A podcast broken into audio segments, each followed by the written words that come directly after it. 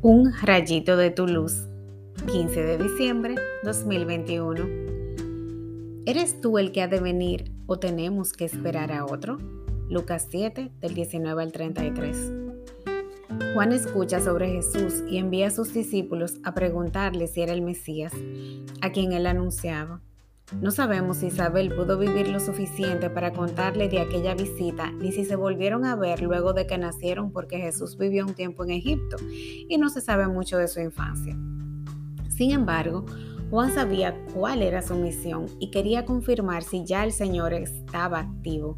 Ante la pregunta de los discípulos de Juan, Jesús responde con las palabras del profeta Isaías. A buen entendedor, pocas palabras. Nosotros sí sabemos que Jesús es el que había de venir. Entonces no tenemos que esperar a otro para que nos salve. Nos toca a nosotros aceptarla y vivir conforme a ella. Confiemos en las acciones de nuestro amado, reconozcámonos como hijos de Dios y caminemos confiados de su mano.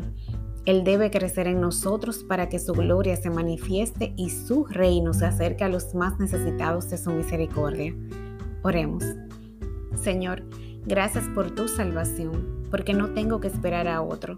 Me has devuelto la vista, me has hecho caminar sobre el agua, me has soltado la lengua. Gracias por tus maravillas. Ayúdame a apropiarme de mi identidad, haciendo conciencia de la filiación divina para que en todo lo que haga, diga, sienta y piense estés tú como centro.